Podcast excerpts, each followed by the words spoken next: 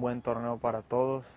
Aunque queden dos partidos, creo que el cerrar de la mejor manera es lo que tenemos todos en mente por el tema porcentual y arrancar en mejor posición el siguiente torneo.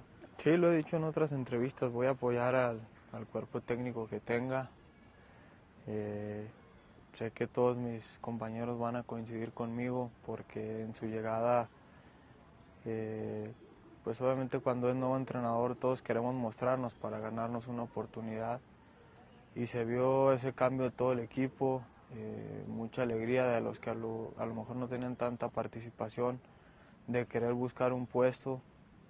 Y pues su manera de trabajar también, de expresarse con nosotros, creo que hace que, que el equipo esté contento.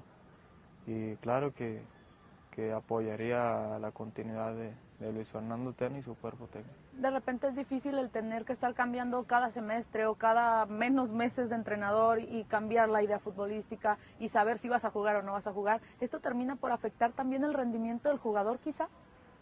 Es difícil, pero al hacer conciencia, obviamente los, los culpables somos nosotros, porque pues si salieran las cosas, obviamente el cuerpo técnico va a seguir y pues, no tendríamos estas estos cambios de, sistema, de adaptarte otra vez al, que llega o de no entender y, no sé, tardar algo de tiempo en adaptarte al, a lo que quiere el nuevo entrenador. Pero, pues sí, hacer conciencia como jugador y saber que mientras tú entregues tu 100% y contagies a tu compañero a hacer lo mismo, obviamente eh, los resultados se van a dar lo hemos demostrado en estos últimos juegos que cuando queremos somos un gran equipo, mientras tengamos la movilidad que, que estamos acostumbrados a tener, el querer el balón, el, no esconderse, pues somos un gran equipo y se demostró en, en Toluca ahora el domingo.